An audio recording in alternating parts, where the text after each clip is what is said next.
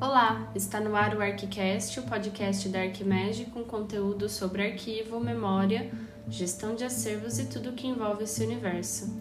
Aqui é a Kathleen Moraes e o tema de hoje é leitura de manuscritos por onde começar. Uma das formas de acessarmos nossa memória se dá por meio de manuscritos. No entanto, nem todas as pessoas são capazes de fazer a leitura dessas fontes primárias pela questão da diferença de alfabeto, tipo de escrita, abreviaturas, vocabulários, etc., usados nesses documentos quando comparados com os dias atuais.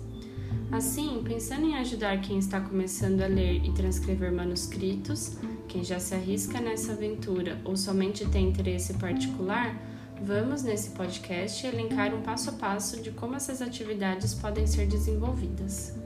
Bom, Antes de mais nada, a primeira dica é procurar os cursos de leitura e transcrição de documentos. Universidades públicas como a Universidade de São Paulo, a USP, ou a Universidade Federal da Bahia, a UFBA, oferecem com regularidade essa formação e atualmente estão sendo online. Mas, caso os horários em que os cursos são oferecidos você não tenha disponibilidade ou esteja procurando aprender o labor filológico de forma autodidata, o primeiro conselho é então estudar por meio da leitura de edições que tragam a foto do manuscrito e sua transcrição. Durante esse estudo, observe sempre quais normas foram aplicadas para transcrever o manuscrito, pois ter esse repertório ajuda a tomar as melhores decisões quando você for transcrever os seus. Tome nota das abreviaturas mais usadas e em quais tipos de textos elas aparecem para que você tenha o seu glossário. Isso é importante porque as abreviaturas de uma ata são diferentes de cartas pessoais, por exemplo. Além disso, se dedique a observar como são feitos os traçados de cada letra desse manuscrito estudado para que você identifique mais facilmente a escrita e isso colabore na identificação do documento que você escolher. Tendo essa base estabelecida, escolha os documentos a serem trabalhados. Feito isso, imagine o que você vai encontrar nesses escritos se você teve contato com outros manuscritos da mesma tipologia, você já é capaz de imaginar se vai se deparar com fórmulas que se repetem, se o documento tem a data em que foi elaborado e etc.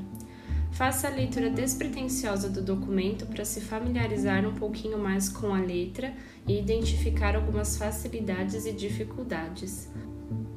Não se esqueça também de definir qual é o seu público-alvo. Você vai transcrever para uma banca de qualificação, para o seu uso somente, para divulgar algum manuscrito. Quando o público-alvo tiver sido escolhido, estabeleça qual é o tipo de edição mais indicado: diplomática, semidiplomática ou interpretativa. Não se esqueça também de estabelecer quais as normas mais adequadas para o seu trabalho. Essas normas elas podem ser ajustadas durante a leitura, mas você já precisa ter algumas decisões em mente, como por exemplo, se você vai separar as palavras quando elas estão escritas juntas, ou se você vai manter como no original. Caso haja repetição de palavras, você vai fazer alguma marcação para indicar isso para o leitor, ou vai fazer a repetição da própria palavra. Isso é importante porque se você fizer todo o trabalho de transcrição para depois adequar as normas, talvez o trabalho seja dobrado. Mais uma dica é numerar as linhas tanto do manuscrito quanto do suporte que você vai usar, e pode ser ele o Word, o Writer, TXT, para não se perder. No início, talvez seja interessante você imprimir o manuscrito para se habituar com tudo, mas depois isso passa a ser automático e alguns programas até permitem que você numere o documento de maneira digital. Essa marcação, numeração, não vai aparecer na edição final, é só para ajudar a se guiar no momento da transcrição mesmo. Uma vez que você já tem o documento, o público-alvo e as normas estabelecidas, comece a leitura e a transcrição linha a linha e não se intimide caso não consiga compreender uma palavra ou sequência inteira. Continue até o fim. Não se esqueça de ir adequando a transcrição às normas, como eu já falei. Se estiver muito difícil, considere elaborar um alfabeto do manuscrito. Isso se dá observando quais são as letras maiúsculas e minúsculas de início, meio e fim de palavra. Tente ir desenhando as letras como elas aparecem no documento. O uso de papel vegetal sobre edição facsimilar ajuda muito. Ao terminar, faça uma leitura integral da documentação e complete o que não havia conseguido antes. Caso ainda haja palavras não identificadas, troque informações com os amigos, caso tenha, ou envie um e-mail aqui para a Arquimedes. É interessante também deixar a transcrição descansar um pouco e, lógico, fazer a revisão depois de todo o processo terminado. É importante também elaborar a apresentação da transcrição, indicando onde estão os originais, quais as normas seguidas, algumas observações interessantes, como o nome do escrivão, data do documento, assunto e qualquer outra informação que você considerar relevante. O trabalho está pronto. Bom, para finalizar esse podcast e facilitar a sua vida, vamos para um checklist. Número 1. Estude edições facsimilares e semidiplomáticas do período tipologia textual que você pretende transcrever e faça o seu glossário. Número 2. Selecione o documento a ser transcrito. Número 3. Imagine o que você vai encontrar nesses documentos selecionados, como fórmulas, assuntos, pronomes de tratamento, etc. Número 4.